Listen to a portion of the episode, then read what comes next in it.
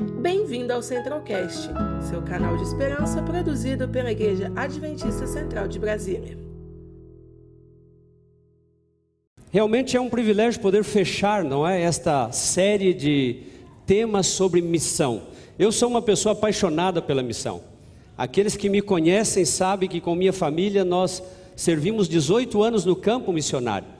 Eu sou apaixonado pela missão transcultural. Deus nos deu a alegria de servir, como a gente falava no passado, né, além mar. Na África, na Armênia, na Rússia, na Índia. E agora a gente está de volta já aqui. E eu acho que o pastor Stanley não está na audiência, né? E eu confesso que todo dia a gente sente aquela aquela vontade de voltar para o campo missionário. É um vírus, não é que que pica e que parece que a gente fica contaminado para o resto da vida. Eu estava olhando este painel aqui, que lindo, todos envolvidos na missão. E hoje eu escolhi um tema e alguns podem estar pensando, mas o que quer dizer esta palavra compatire? Interessante, eu quando mandei o tema para o pastor Jim, ele mandou para o pessoal da mídia, eles pensaram que eu tinha errado a palavra. E aí, ontem à noite, o pastor Jim me manda pelo WhatsApp a arte do tema que está na internet. E aparecia ali: compartilhe sem limites. E aí eu escrevi o pastor: não, não, pastor, é compartilhe. Não está nada errado. Mas daqui a pouco nós vamos é, entender melhor. Eu quero só mostrar uma coisa para vocês. Pode colocar um slide aí. É, vocês sabem que é, a minha responsabilidade é coordenar o trabalho da ADRA aqui na América do Sul. E é interessante que esta pandemia, ela tem mostrado para nós o pior e o melhor do ser humano. Você concorda? É incrível que numa pandemia desta dimensão, a gente veja tanta corrupção na compra de vacinas, você veja desvios de vacinas, vacinas falsificadas, pessoas que aplicam, mas na realidade não aplicam a vacina. Esse é o pior do ser humano. Mas nós vemos também o melhor do ser humano. E nós, como igreja, nós temos que representar este melhor. Através da nossa solidariedade, que a ASA representa muito bem em cada igreja local. Mas nós também temos uma agência humanitária, a ADRA, que trabalha em mais de 130 países. Eu queria desse slide, onde está? Ok, só mostrar para vocês o que, que nós fizemos neste um ano e meio de pandemia. É um slide só. Olha só como Deus foi bom. Nós mobilizamos quase 80 milhões de reais para 112 projetos. E olha quantas pessoas foram e estão sendo apoiadas somente pela agência humanitária aqui na América do Sul, especificamente em projetos relacionados com a pandemia da Covid-19. Quase um milhão de pessoa, pessoas. Amém? Eu não tenho os números da ASA aqui, mas a ASA tem feito um tremendo trabalho, como sempre fez nas nossas igrejas. E eu quero mostrar para vocês um testemunho rápido que vem lá do Rio de Janeiro. Coloca para mim e vai ser a introdução para o tema desta, desta manhã.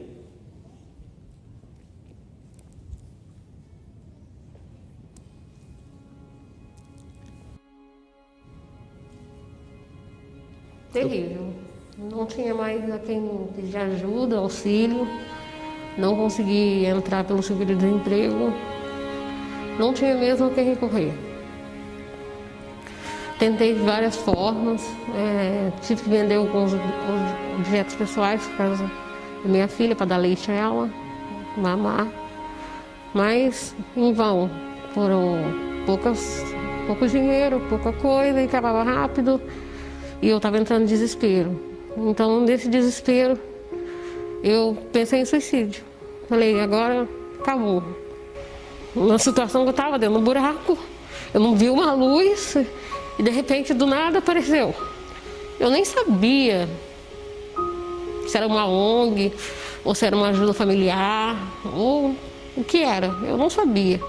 Não foi só o alimento. Eles alimentaram a minha alma, meu coração, eles alimentaram a minha esperança.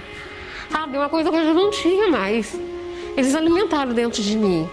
Eles me ajudaram esse tempo todo, sem nem me, me falar sobre quem era eles, ou é, me perguntar o que, que eu fazia para viver, o que eu deixava de fazer, ou perguntar sobre o meu passado.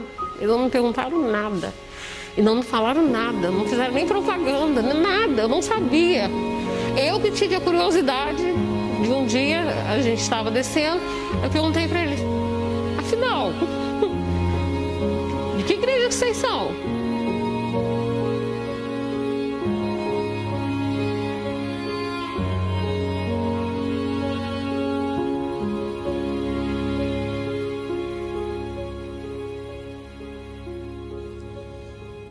prestaram atenção nas palavras, ela disse: Vocês não me deram somente alimentos, vocês alimentaram a minha esperança, a minha alma.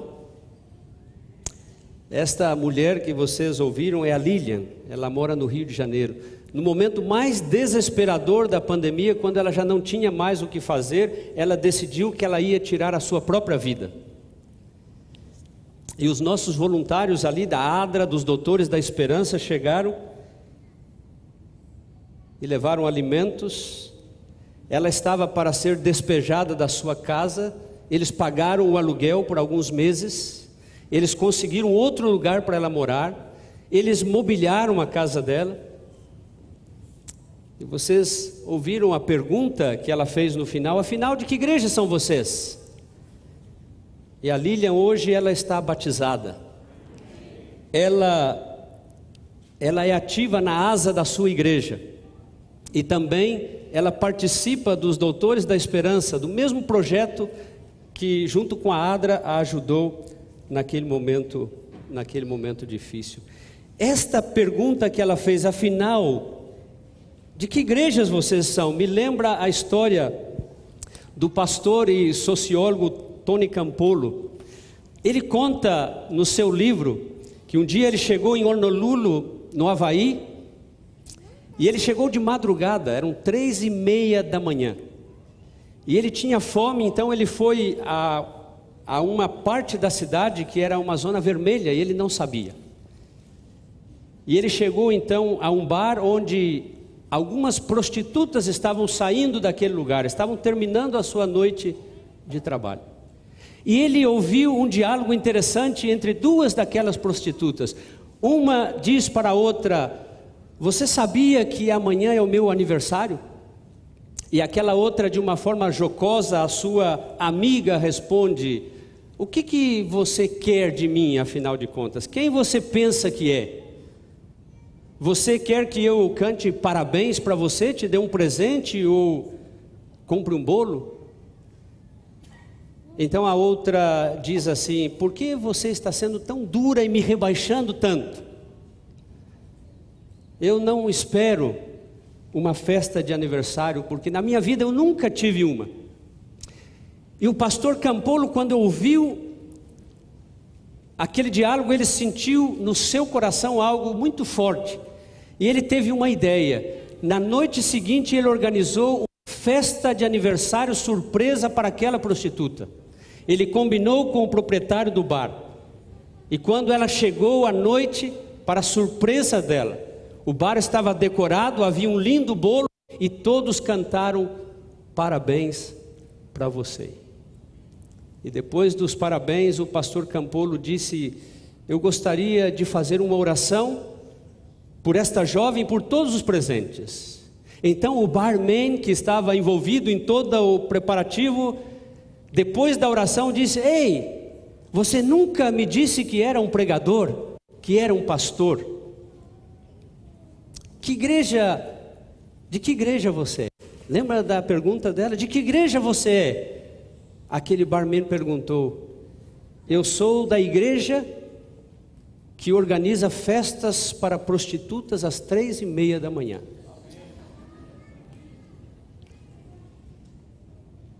E ele disse: Não é verdade. Você pode, só pode estar brincando. Não existe uma igreja assim no mundo. Porque se existisse, certamente eu faria parte dela. Certamente eu faria parte dela. O que, que levou o pastor Campolo a tomar esta atitude? Ele foi tocado no seu coração, ele conta no livro. E este toque tem um nome: Kumpatiri. Vamos orar antes de ler a palavra de Deus. Nosso Deus, nosso Pai. Obrigado pela tua palavra nesta manhã. Que ao abrirmos a tua palavra, o Senhor possa falar ao nosso coração e o teu espírito possa nos inspirar, nos motivar, nos desafiar. Em nome de Jesus. Amém. Esta é uma história muito conhecida, Lucas 10, 33. Vamos ler somente o versículo 33, depois vamos voltar à história. Vocês conhecem, talvez uma das histórias mais conhecidas da Bíblia, e eu já preguei nesta igreja sobre esta história. Lucas capítulo 10, versículo 33. Certo samaritano que seguia o seu caminho passou-lhe perto e vendo-o, compadeceu-se, compadeceu-se dele. A palavra compadecer, a palavra compaixão, ela tem origem no latim compatire, compatire. Patire quer dizer no latim sofrer, e cum quer dizer com. Então, compaixão, compatire, quer dizer sofrer com a outra pessoa. Significa sentir a dor da outra pessoa. Significa colocar-se dentro do sapato do outro, daquele que sofre, daquele que precisa de você. Interessante que o grego também tem uma palavra que eu nem coloquei aqui de tão grande que é, eu não ia saber falar. Mas no grego, Compatire quer dizer ser movido nos seus intestinos.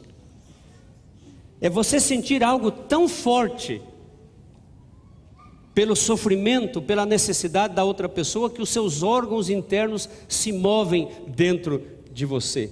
Dizem que os judeus acreditavam que os intestinos, ou o intestino, era o lugar das emoções, emoções como o amor e como a piedade, emoções profundas. Compatir não quer dizer sentir piedade, sentir pena, sentir dó de alguém.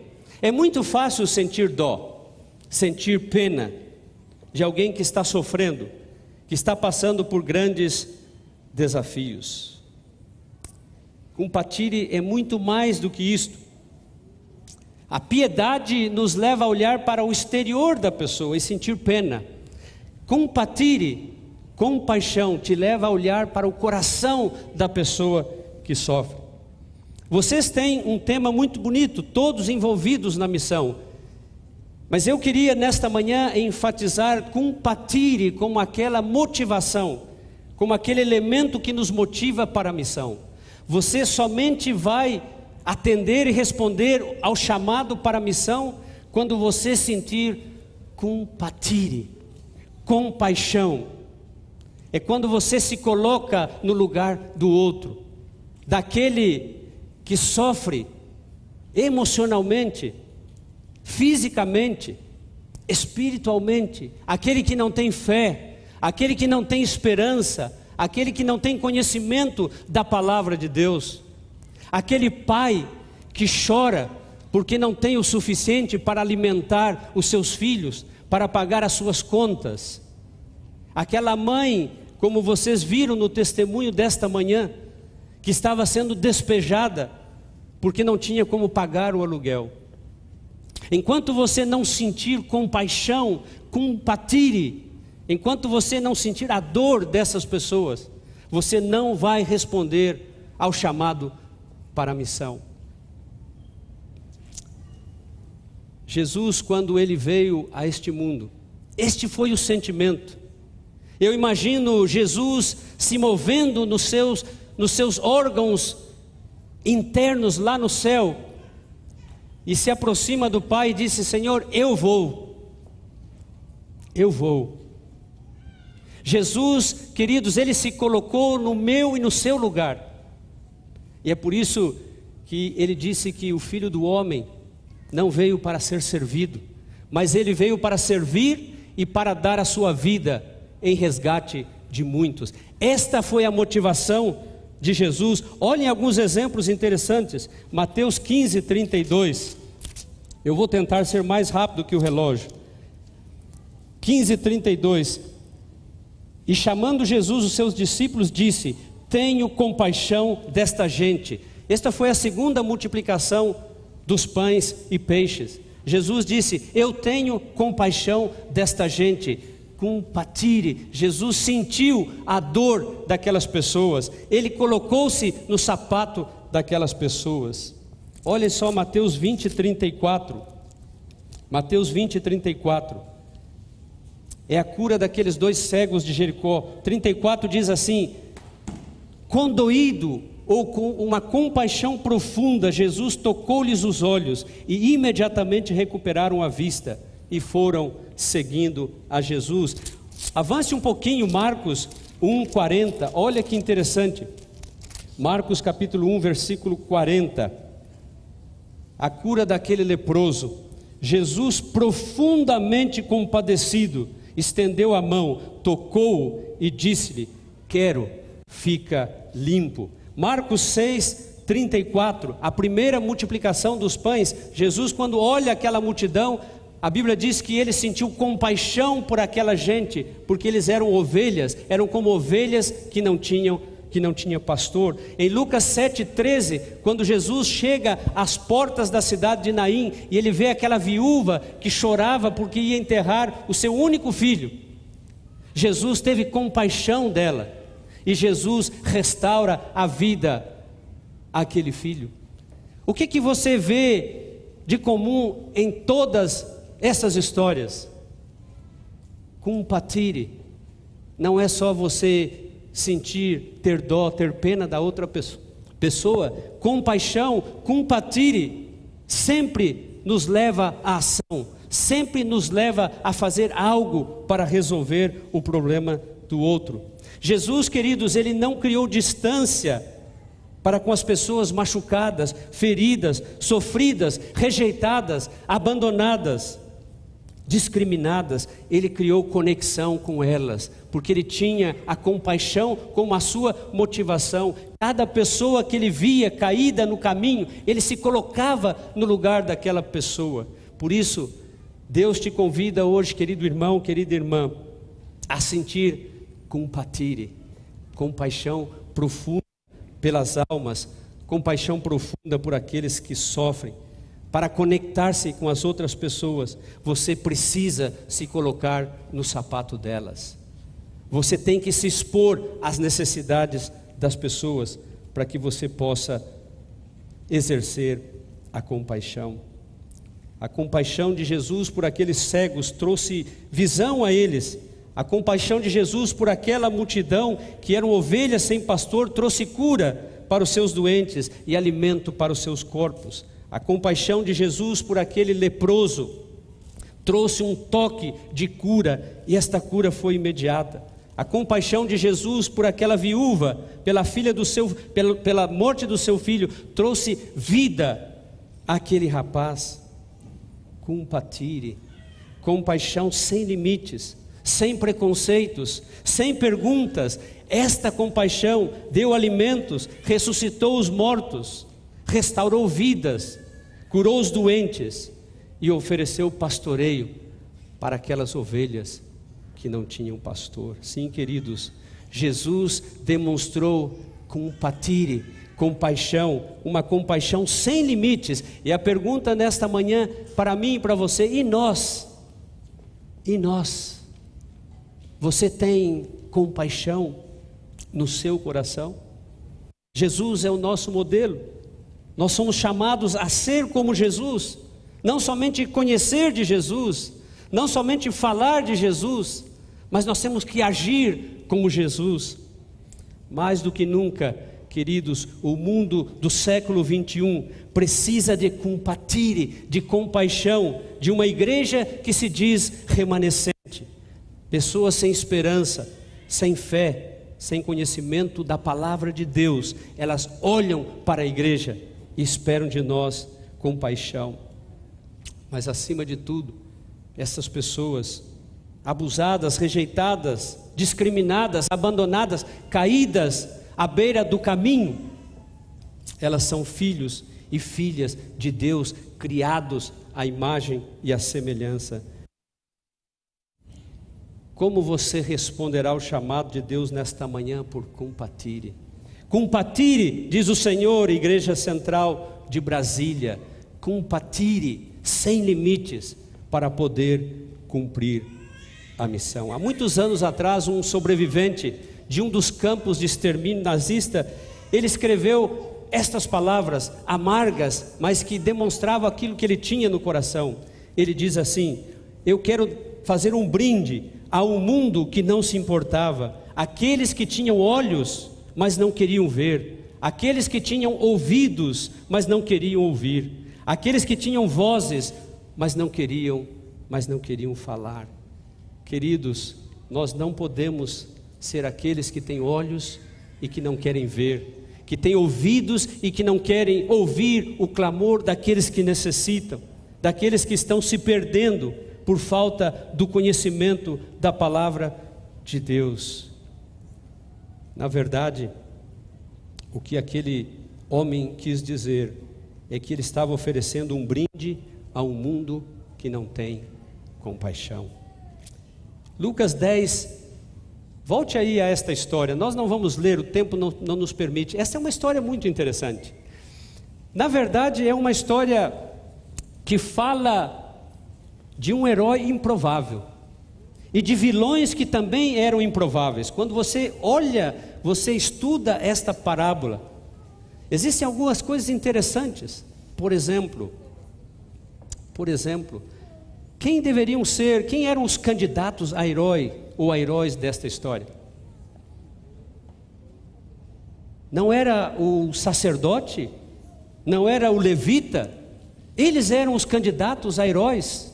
E quem era o candidato a vilão? Era o samaritano, o inimigo, aquele que havia se misturado com os pagãos, aquele que os judeus não queriam nem ver, nem passar perto.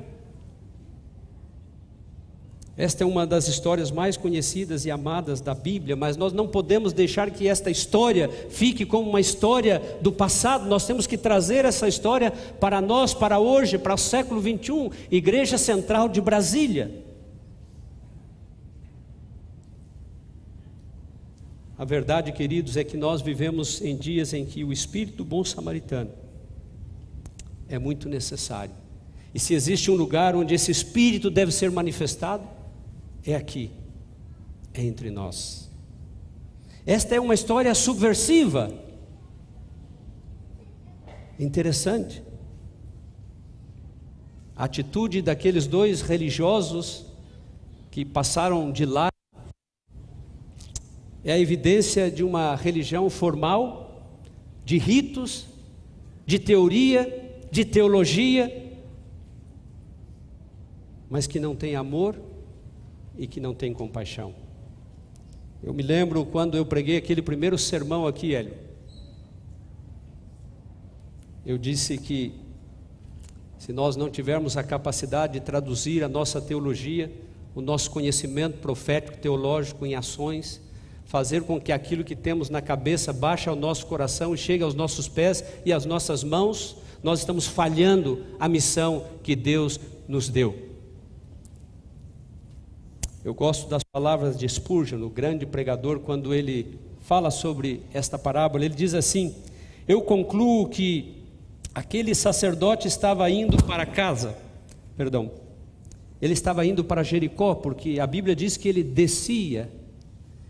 Não sei quantos de vocês já foram a Jerusalém, eu tive é, essa oportunidade um tempo atrás, e você nota que Jericó fica na parte baixa e Jerusalém fica na parte mais alta. E essa estrada que Jesus fala é uma estrada de 30 quilômetros. Eu fiz numa van, não é? Obviamente pelo asfalto, a estrada asfaltada que leva até Jerusalém, mas naquele tempo não. E era uma estrada muito perigosa, era conhecida como o caminho do sangue, porque os bandidos, os ladrões atacavam e matavam e roubavam naquele lugar. Então Spurgeon diz assim: ele estava indo para casa em Jericó, aquele sacerdote, depois de ter cumprido seus compromissos de um mês no templo, onde tinha estado familiarizado. Preste atenção nisso. onde havia estado familiarizado com a adoração do Altíssimo, tão perto de Deus quanto o homem podia estar, servindo em meio a sacrifícios e salmos sagrados e orações solenes. E ainda assim, aquele sacerdote não tinha aprendido a fazer ele mesmo um sacrifício. Ele tinha ouvido aquelas palavras proféticas que dizem: misericórdia, quero e não sacrifício. Mas ele estava completamente esquecido de tal ensinamento. Ele havia lido muitas vezes aquela lei que diz: amarás o teu próximo como a ti mesmo, mas ele não considerava isso. O levita não tinha estado tão empenhado no santuário como o sacerdote, mas ele tinha tomado sua parte no trabalho santo, e mesmo assim, demonstrou ter um coração insensível. Às vezes, quando eu leio essa história, eu fico pensando: quem precisava mais de ajuda nessa história? Será que era o homem que estava caído ali à beira do caminho? Às vezes eu sou tentado a pensar que quem mais precisava de ajuda era o sacerdote e o levita.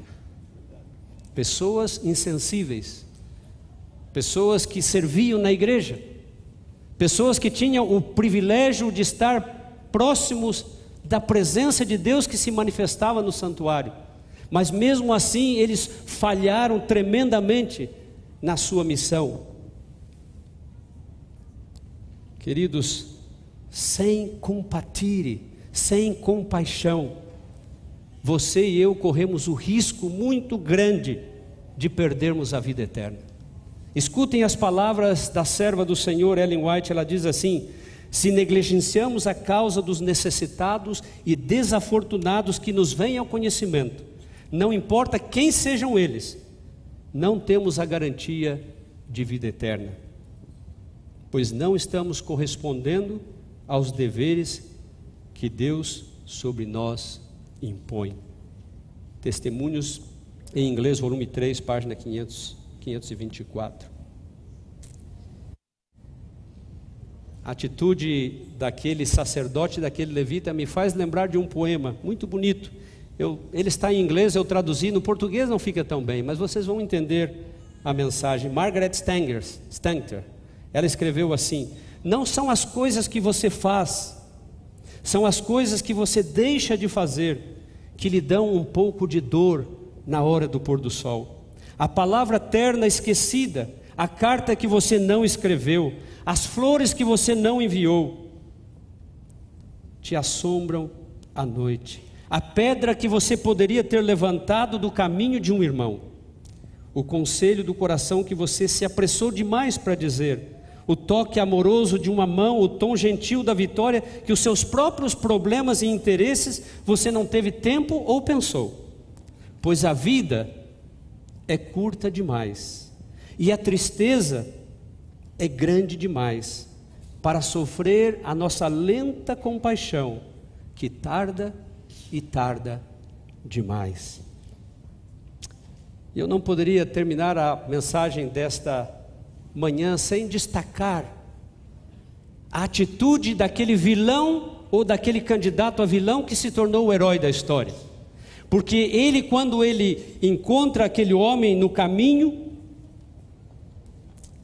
a Bíblia diz que ele se compadeceu dele. O sentimento daquele samaritano foi compatire. E sabe, quando você sente compaixão, quando você sente a dor do outro, quando você se coloca no sapato do outro, quando você se vê ali caído, à mercê de que alguém tenha compaixão de você, olha o que acontece. Não temos tempo para discutir, mas você vai ver aí na Bíblia que ele fez algumas coisas, sete atitudes que demonstram compatire. E é por isso que o tema do sermão desta manhã é compatire sem limites. Não é, deve existir limites para a nossa compaixão. E o samaritano é o grande exemplo. Olha só, primeiro a Bíblia diz que ele parou e ele olhou para aquele homem. Você vai notar que o sacerdote, ele olhou assim meio de lado, mas ele passou de largo, ele não parou. O levita até parou, mas ele vacilou e também passou de largo. Mas o samaritano, ele parou e ele olhou. Isso significa prioridade. Eu já falei sobre isso aqui há muitos anos atrás. Ele inverteu as suas prioridades. A prioridade do samaritano já não era mais o que ele iria fazer, era a necessidade daquele que estava à beira do caminho. Isso significa tirar o foco de si mesmo e colocar o foco no outro. Se você quer cumprir a missão que Deus tem para você, se você quer se envolver na missão, você tem que parar mais e olhar mais. Cuidado, o século 21 nos fez um povo muito agitado. Nós não temos tempo para nada, muito menos para as pessoas. Para ter compaixão, você tem que parar diante do sofrimento das pessoas. Você tem que olhar para as pessoas, mas sabe, a Bíblia diz que ele não somente parou e olhou, ele aproximou-se dele. Isso significa altruísmo, disponibilidade. Isso significa que ele não tinha preconceitos. Ele sabia que o homem que estava caído era um judeu e ele sabia quem ele era. Ele sabia que era um inimigo e que talvez pela inimizade ele deveria deixar aquele homem morrer ali, sangrar até a morte. Muitas vezes o nosso preconceito nos impede de nos aproximarmos daqueles que mais necessitam de nós. Mas ele fez mais, olha a terceira atitude do samaritano, ele inclinou-se por que, que eu sei que ele inclinou-se? Porque a Bíblia diz que ele curou as feridas, e se aquele homem estava caído, ele teve que inclinar-se. Ele usou as suas mãos para tocar. Imagine, usou as suas mãos para sujar naquele que era o seu maior inimigo. Para você ter uma ideia da inimizade, de quanto ódio tinha o judeu, quando Jesus defendia o seu ministério, os judeus o acusaram, dizendo: Está vendo? Por isso que nós dizemos que você é samaritano e que você tem demônios. Tanto era o ódio. Este inclinar-se do samaritano é a humildade que cada um de nós devemos ter de descer ao nível do outro. Ele cuidou, ele deu dignidade. Compatire exige que você suje as suas mãos. O que é mais fácil? Ter compaixão para aquele que está longe ou por aquele que está perto. É mais fácil, queridos, mandar um pix, fazer uma doação para a Adra, entregar uma cesta na asa, do que você com as suas próprias mãos aproximar-se daquele que necessita. É muito bom que esta igreja tenha asa, que tenha adra, mas a minha mensagem nesta manhã é uma pergunta para você. Não é a asa que tem que ter compatir e compaixão, não é a adra, é cada um de nós. É uma mensagem individual, pessoal.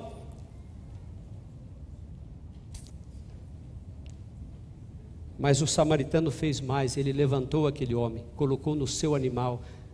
Este levantar significa restaurar. Muito cuidado para não sermos assistencialistas. As pessoas precisam muito mais do que alimento e roupa, elas precisam ser restauradas a sua dignidade. Restaurar vai muito além do assistencialismo. Ele fez mais, ele pagou a conta. Ele colocou dois denários e disse: Olha, isso aqui é para pagar.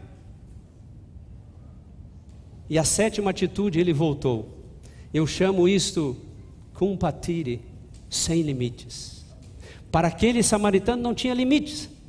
Ele voltou e a história poderia continuar. Eu não sei como ele voltou e como encontrou aquele homem, mas ele disse: Se eu voltar, eu vou pagar para continuar cuidando dele. Talvez as duas coisas mais preciosas do ser humano do século 21 são tempo e dinheiro. O samaritano ofereceu os dois. Compatire, compaixão de verdade você tem que oferecer aquilo que você tem mais de mais precioso: o seu tempo e o seu dinheiro. E eu concluo com uma história interessante que eu li de um jovem muito bem sucedido e ele dirigia o seu Jaguar elegante, preto, 12 cilindros, com dois meses de uso pelas ruas de Chicago, pela periferia de Chicago. E ele estava observando atentamente o movimento das crianças que corriam, atravessavam a rua, e ele então diminuiu a velocidade. E ele pensou que ele viu alguma coisa, e quando ele passou por aquele lugar, pá! Um grande tijolo acerta a porta, a lateral do seu jaguar. Ele freia, volta, sai do carro, pula com raiva, agarra aquele garoto que havia tirado o tijolo o empurra contra um carro que estava estacionado e grita e pergunta: Quem é você? Quem você pensa que é? Por que você está fazendo isso? E com muita raiva, com muita ira, ele apertava aquele garoto. E ele disse: Você não vê, este é o meu novo jaguar, custou muito caro. E esse tijolo que você jogou e que amassou vai te custar muito dinheiro. Por que você fez isto? Então o garoto, em lágrimas, diz assim: Por favor, Senhor, por favor, me desculpe. Eu não sabia mais o que fazer. Eu joguei o tijolo porque ninguém parava. E ele então apontou em volta do carro estacionado e disse: Esse é o meu irmão. Ele rolou do passeio, caiu da sua cadeira de rodas. Ele está ferido, machucado, e ele é pesado demais para que eu possa ajudá-lo. Movido além das palavras, aquele jovem tentou desesperadamente engolir aquele caroço que rapidamente formou na sua, na sua garganta. Esforçando-se, ele levantou o jovem de volta para a cadeira de rodas, tirou o seu lenço limpo, branco, bonito, limpou os arranhões, os cortes, e ele viu que aquele jovem estava bem, e certificou-se de que o garoto podia agora levar o seu irmão para casa. Foi uma longa caminhada de volta ao seu jaguar elegante, preto, brilhante, doze cilindros uma longa e lenta caminhada. E a história termina dizendo que Josh nunca consertou aquela porta lateral do seu jaguar. Ele manteve o amassado para que ele fosse sempre lembrado de que ele não poderia, não deveria passar tão rápido pela vida, que alguém tivesse que jogar um tijolo para chamar a sua atenção para a necessidade de alguém. Queridos, nossa vida é uma jornada, como aquela entre Jerusalém e Jericó. Nos caminhos desta vida existem bandidos, sacerdotes, levitas, homens e mulheres caídos e também samaritanos. Homens e mulheres caídos à beira do caminho, gritando e esperando por compatire, compaixão, compatire sem limites, compaixão sem limites. Passar de largo sempre será uma escolha, talvez a mais fácil. Mas eu gostaria de, ao finalizar a mensagem nesta manhã, propor a você as palavras de Jesus ao final da parábola, quando ele pergunta àquele intérprete da lei que havia feito uma pergunta no início. Ele diz: Quem você acha que foi o próximo? E ele disse: Aquele que teve compaixão dele. Então Jesus diz a ele: Vá e faça o mesmo. É isso que Jesus diz a cada um de nós nesta manhã. Vá e faça o mesmo. Tem um grupo aqui que eu quero chamar à frente.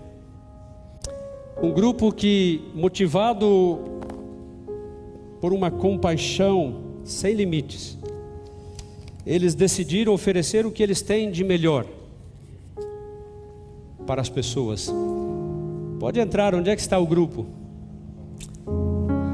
São o nosso grupo da ASA, também os Calebes, aceitaram o chamado de Deus.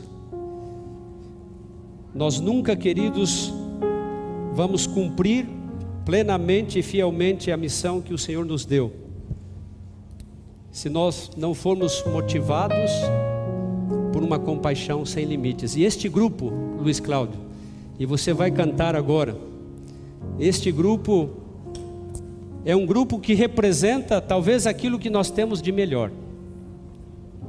Compatire, compaixão sem limites. Que Deus abençoe a cada um de vocês. E o Luiz Cláudio preparou algo muito especial para fecharmos a mensagem desta manhã.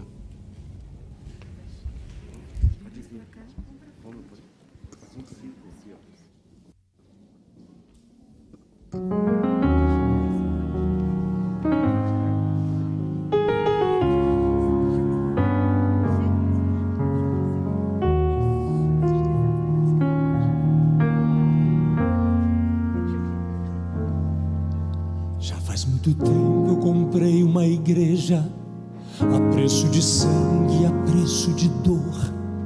Já faz muito tempo enviei o meu filho para resgatar o que se perdeu.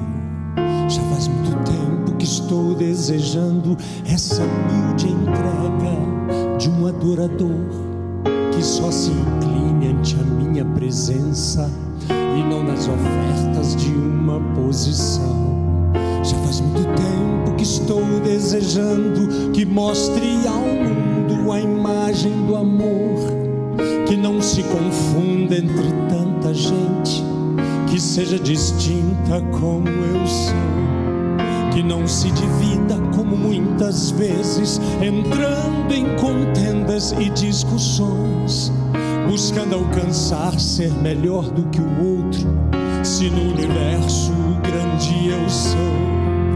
Quero uma igreja que me dê a glória e procure a união. Eu quero uma igreja que sare ao ferido, que rompa as correntes, liberte ao cativo, que aclare a mente que está confundida e que fale a verdade. Aleluia. Eu quero uma igreja que com seu olhar mostre esperança à alma angustiada. Eu quero uma igreja que sare a ferida desta humanidade. Eu quero um rebanho em que minhas ovelhas se sintam seguras e cheias de paz. Onde a palavra seja o alimento, ali quero morar. O Senhor nos conhece, nós queremos ser essa igreja. Eu quero uma igreja que com seu louvor perfume o meu trono, dando-me esse lugar. Igreja que saiba fazer diferença entre o bem e o mal. Onde está a igreja que foi perdoada e libertada do castigo atroz? Aquela que vê ao que está caído estende a mão e concede o perdão. Igreja desperta, chegou o momento da redenção. Desperta, igreja.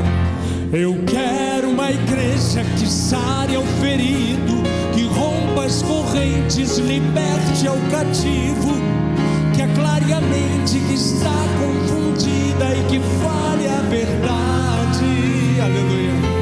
Eu quero uma igreja que com seu olhar mostre esperança à alma angustiada. Eu quero uma igreja que sare a ferida desta humanidade. Eu quero um rebanho em que minhas ovelhas se sintam seguras e cheias de paz. Onde a palavra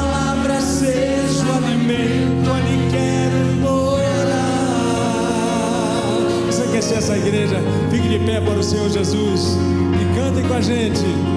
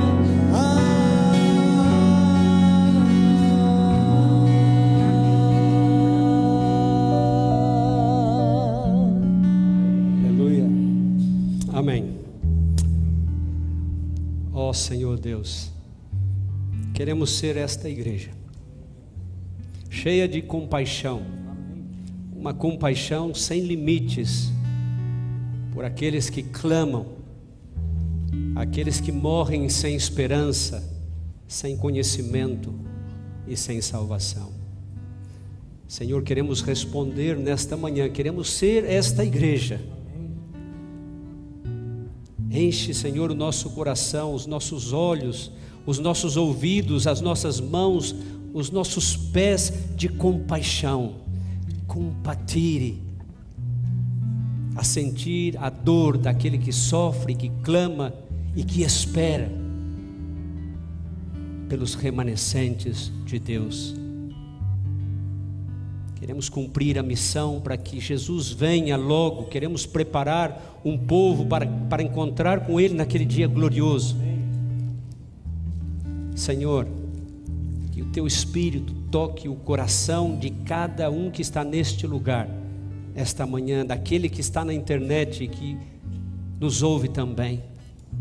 Que este não seja um sermão mais, mas que seja um chamado para que possamos cumprir fielmente a missão que o Senhor nos encomendou. Nos entregamos, oramos e agradecemos por tudo, em nome do Senhor e Salvador Jesus Cristo. Amém. Conheça também nossos outros podcasts, Centralcast Jovens Brasília e Centralcast Missões. Que Deus te abençoe.